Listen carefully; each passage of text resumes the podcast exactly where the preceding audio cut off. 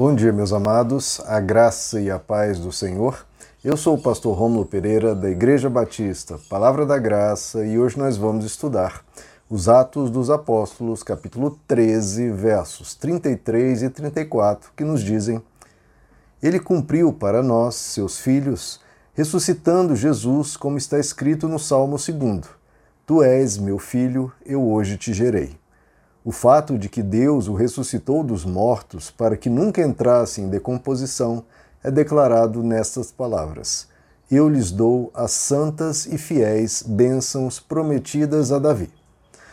Bom, meus amados, vamos estudar aqui um pouco mais essa pregação do apóstolo Paulo em uma sinagoga, em que ele defende, em que ele argumenta que Jesus é o Messias, que Jesus é o cumpridor das promessas do Antigo Testamento e ele aqui está argumentando nesse sentido, citando dois versos. Ele vai citar ainda outro nos versos seguintes. Ele cita dois versos.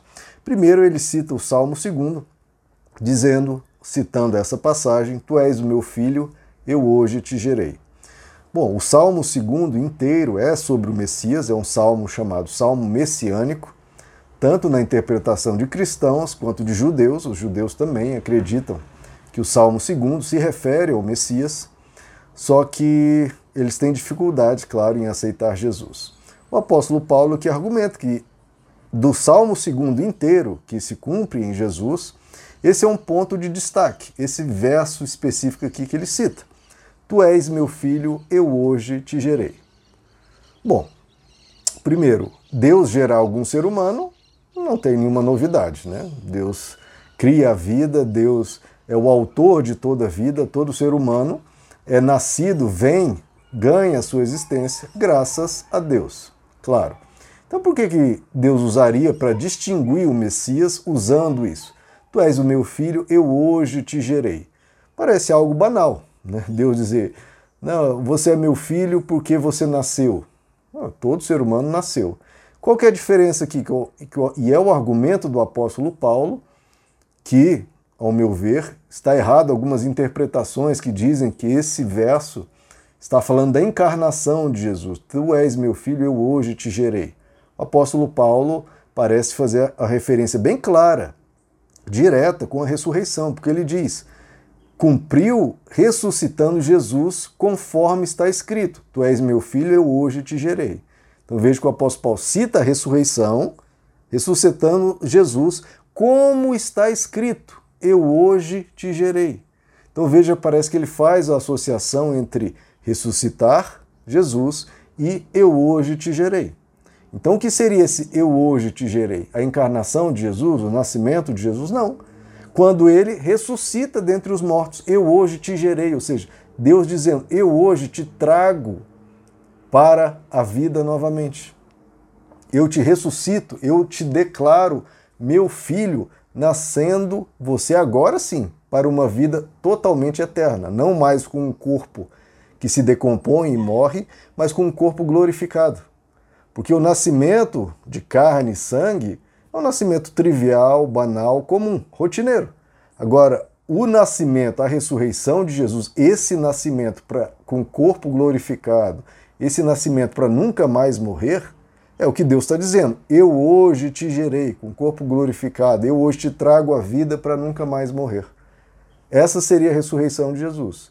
Isso, inclusive, contrapõe alguns, algumas correntes arianas, que são aqueles que não acreditam que Jesus é, é, é filho de Deus, é eterno com Deus, citando isso aqui, eu hoje te gerei, como se Deus algum dia tivesse criado Jesus. Jesus também sendo uma criatura, né, porque está dizendo, eu hoje te gerei, você agora nasceu.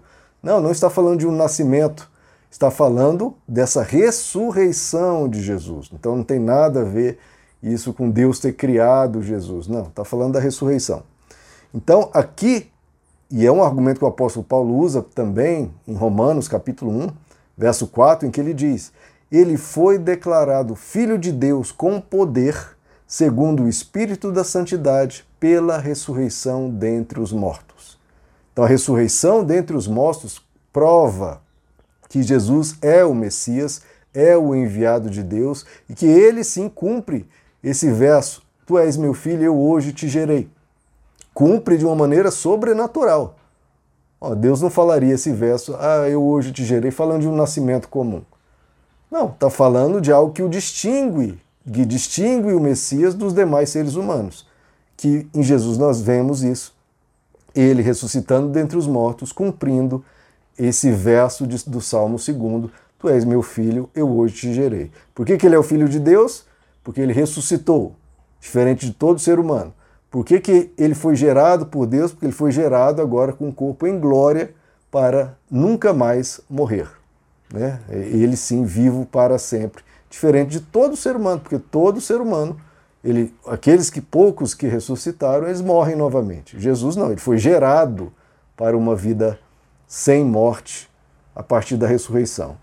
E o texto continua explicando justamente isso, o fato de que Deus o ressuscitou dos mortos para que nunca entrasse em decomposição, ou seja, não é uma ressurreição como de Lázaro. Lázaro ressuscitou, mas depois faleceu novamente.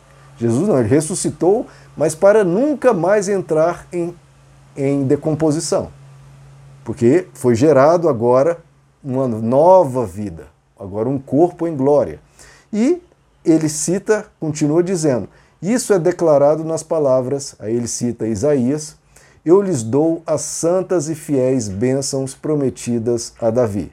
Citando aqui Isaías 55, verso 3. Então ele diz: ah, cumprindo as promessas feitas a Davi. Que promessas? Deus havia prometido a Davi que ele teria um trono, ele teria um sucessor no trono eternamente. Todos os judeus pensam, bom, a linhagem de Davi vai continuar, ou seja, Deus vai sempre dar um sucessor um sucessor de Davi morre, vem um outro sucessor, e aí a linhagem de Davi é mantida, cumprindo a, a profecia dada a Davi. Não faltará descendente no seu trono, o seu reino será para sempre.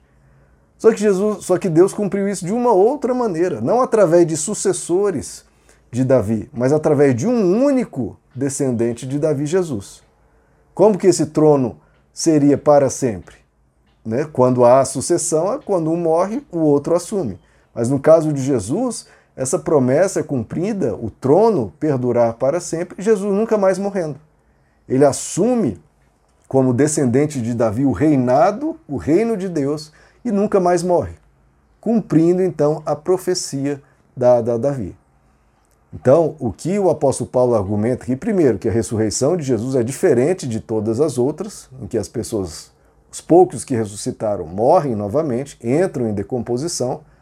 Ele vai argumentar isso nos próximos versos e nós vamos estudar. Mas justamente por ele ressuscitar para nunca mais morrer, então ele cumpre a promessa feita a Davi de ter um sucessor para sempre no seu trono, porque é um sucessor que não perece. Então não corre o risco de um sucessor morrer e não deixar um descendente. Não, Jesus vive para sempre como descendente de Davi no trono aqui, conforme Deus prometeu a Davi. Então está cumprido aqui a promessa de que eu lhes dou as santas e fiéis promessas, bênçãos prometidas a Davi. Então, queridos, a promessa, a ressurreição de Jesus cumpre as promessas do Antigo Testamento e é a garantia que Deus cumprirá as promessas do Novo Testamento, de que ele vai voltar, de que ele vai fazer novos céus e nova terra, como o apóstolo Paulo diz, se Jesus não ressuscitou, vã é a nossa pregação e vã também é a nossa fé. Então, a fé cristã não é uma mera ideia bonita, não é uma mera. Não, esse conceito é tão lindo que eu vou acreditar, não é só uma, uma credulidade. Não, eu acredito, alguém me ensinou, eu nasci aqui em um país cristão, é, é a nossa cultura, é isso mesmo, foi uma ideia bonita, ou alguém sonhou com algo. Não é baseado em um fato histórico, em um fato que foi visto, presenciado e testemunhado não por uma ou duas pessoas, como já tratamos nos vídeos anteriores, mas por mais de 500 pessoas. E esses 500 pessoas, pessoas que são dignas de confiança, não apenas pelo seu caráter, mas por terem dado a vida e terem perdido tudo para testemunhar isso. Então a gente tem essa garantia segura de que a ressurreição ocorreu, o que cumpriu as promessas feitas no Antigo Testamento e que garante a, o cumprimento das promessas feitas no Novo Testamento. Então nós temos uma fé segura, Uma fé que você pode ter uma certeza em Deus do que ocorreu e do que ocorrerá. Nós estamos seguros em Cristo. Por isso que o apóstolo Paulo diz em 2 Coríntios: Tantas quantas forem as promessas de Deus, nele está o sim. Portanto, é por ele o amém, para a glória de Deus, nosso Pai. Então a nossa fé está firmada em um fato, em um acontecimento, em algo que ocorreu e não tem como desacontecer. Aconteceu, é real, é verdadeiro e a nossa fé está calcada em, na ressurreição de Cristo e, portanto, em algo seguro. Então, que a gente possa viver a nossa fé e testemunhá-la, porque cumpriu, como o apóstolo Paulo está mostrando, os judeus, muitos, estão perdendo essa oportunidade e outros tantos estão se convertendo, porque vão vendo que ao longo de dois milênios não apareceu nenhum Messias. Então, opa, será que aquele lá que reina até hoje é, foi prometido um reinado sem fim ao descendente de Davi? Ele reina até hoje. Dois mil anos depois, os, inclusive aqueles que creem nele é um número muito maior do que os descendentes de Israel, do que a população de Israel. Então, um reinado que não teve fim em dois mil anos, impérios passaram, reis passaram, nações acabaram, nações surgiram e acabaram de novo. E o reinado de Jesus aí há dois mil anos, sem fim. Não morreu, não morrerá e será para sempre, porque é promessa de Deus dada, cumprida e que continua sendo cumprida. Meus amados, que Deus lhes abençoe. A graça e a paz do Senhor.